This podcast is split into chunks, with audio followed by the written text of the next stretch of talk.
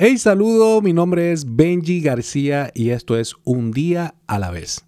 Hoy es un buen día para no preocuparse. Hay una historia en el Viejo Testamento que me encanta muchísimo. Está en el libro de Génesis, capítulo 28, versículo 11. Habla de la historia de Jacob cuando él obtuvo un sueño, tuvo un sueño mientras dormía. Pero específicamente me encanta esta parte en donde dice que al atardecer llegó a un buen lugar para acampar y se detuvo allí para pasar la noche.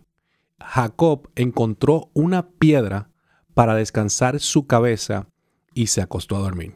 ¡Wow! Me encanta esa parte que dice que Jacob encontró una piedra para descansar. Algunas veces tenemos que aprender a reaccionar a los lugares duros, lugares difíciles.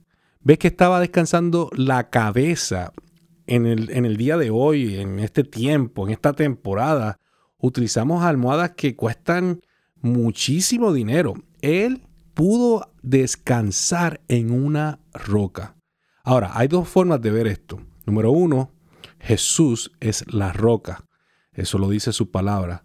Tú tienes que poner tu vida en la roca. Tienes que descansar tu cabeza en la, en la roca. Cuando habla de cabeza, habla de tu mente. Tienes que aprender a descansar tu mente en Cristo Jesús, que es la roca. Él te va a dar esa fortaleza y esa paz que sobrepasa todo entendimiento.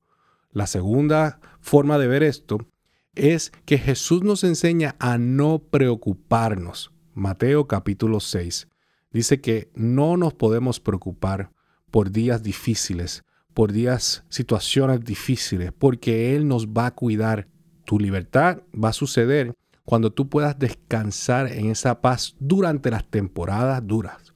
No te friquees, don't freak out. No te puedes asustar. Este es el momento de la verdad.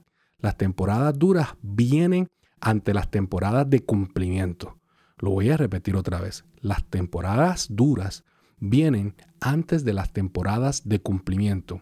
Hay un desierto antes de tu promesa, una sequía antes de la lluvia y hay una cruz antes de la tumba vacía. En otras palabras, puedes medir el tamaño de tu bendición por la magnitud de, la tribulación actual.